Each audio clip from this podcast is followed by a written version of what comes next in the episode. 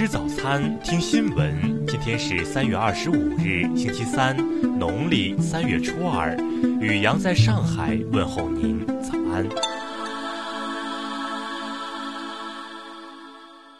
先来关注头条新闻。近日，英国鼻科学会与英国耳鼻喉科协会发布联合声明称。嗅觉丧失是新型冠状病毒感染的重要症状之一，应考虑对这些患者进行自我隔离和检测。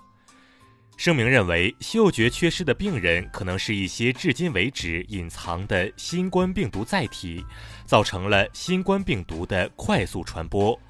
声明呼吁，出现嗅觉缺失的成年人自我隔离七天。医护人员在治疗失去嗅觉的患者时，应使用全套防护用品。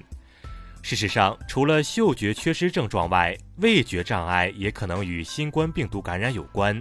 在英国耳鼻喉科专家发布上述声明后，美国耳鼻咽喉头颈外科学会也表示，味觉障碍亦与新冠病毒感染相关。该学会建议将这些症状添加到新冠病毒感染的筛查清单当中。在遇到无过敏性鼻炎、急性鼻窦炎或慢性鼻窦炎等其他呼吸系统疾病时的嗅觉缺失、嗅觉减退和嗅觉障碍患者时，医生应注意。患者感染新冠病毒的可能性，并认真考虑对这些患者进行自我隔离和检测。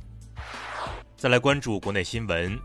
外交部昨天表示，截至二十三日二十四时，我国共有累计报告的境外输入确诊病例四百二十七例，其中中国公民三百八十人，外国公民四十七人。最高人民法院、最高人民检察院表示，并非所有妨害国境卫生检疫行为都构成犯罪。对于这一入罪要件，应当准确把握、审慎恰当处理。民政部要求各地根据当地疫情防控要求，可暂缓举办集体共祭仪式等群体性活动。暂缓开放不具备疫情防控条件的骨灰存放场所祭扫服务。农业农村部畜牧兽医局局长杨振海日前表示，二月份全国生猪生产形势继续向好，能繁母猪、生猪存栏和新生仔猪三者均增加。国家粮食和物资储备局数据显示，截至三月十五日，主产区累计收购中晚稻、玉米和大豆一万五千三百一十九万吨，同比减少一千一百五十八万吨。香港特区行政长官林郑月娥昨天宣布，将任命张举能为香港特区终审法院首席法官。二零二一年一月十一日起正式生效。澳门特区政府昨天颁布有关批示，自二十五日零时起，禁止所有入境前十四天内曾经到过外国的内地、香港及台湾居民入境澳门。昨天，我国在西昌卫星发射中心用长征二号丙运载火箭，成功将遥感三十号零六组卫星发射升空，卫星顺利进入预定轨道，任务获得圆满成功。再来关注国际新闻。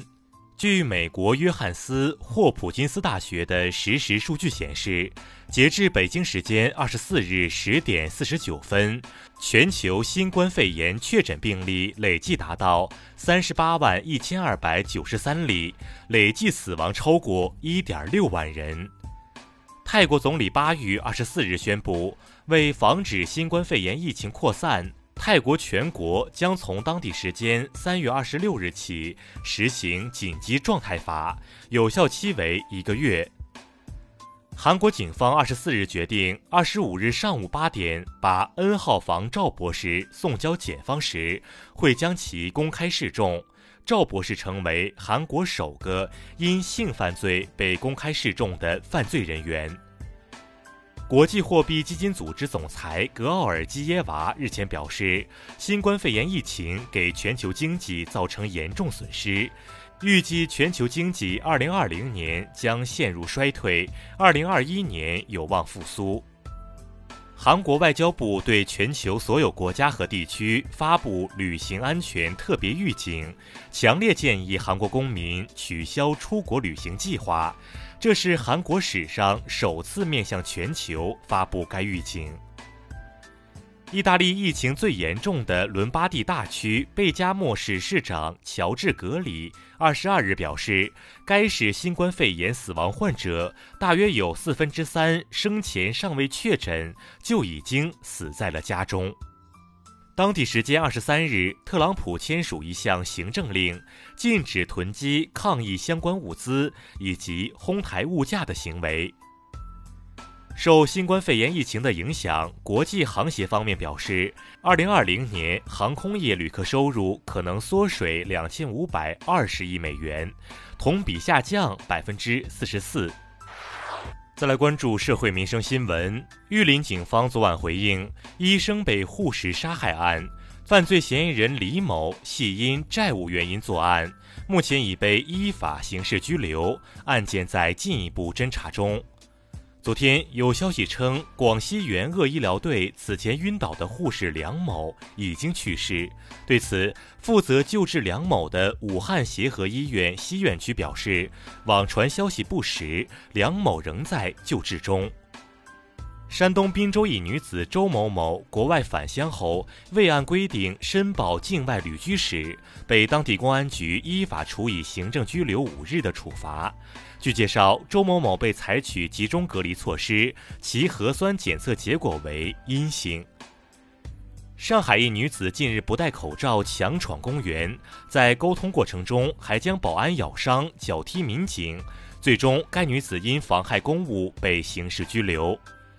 沈阳一粥店挂横幅庆祝国外疫情一事有新进展，涉疫情不当内容的横幅系原店长惠某某擅自悬挂，目前其已被公安机关行政拘留，涉事公司已与其解除劳动合同。再来关注文化体育新闻，据媒体报道，东京奥组委曾买奥运取消险，奥运会取消引发的部分风险将转移至保险行业。因新冠状肺炎疫情滞留英国的中国羽毛球队昨天顺利回国，将实行十四天的隔离措施。意大利著名女演员露西亚·波塞因新冠肺炎于二十三日去世，享年八十九岁。山西吕梁首次考古发现北宋式色彩瓷器，填补了吕梁陶瓷考古的空白。以上就是今天新闻早餐的全部内容。如果您觉得节目不错，请点击再看按钮。咱们明天不见不散。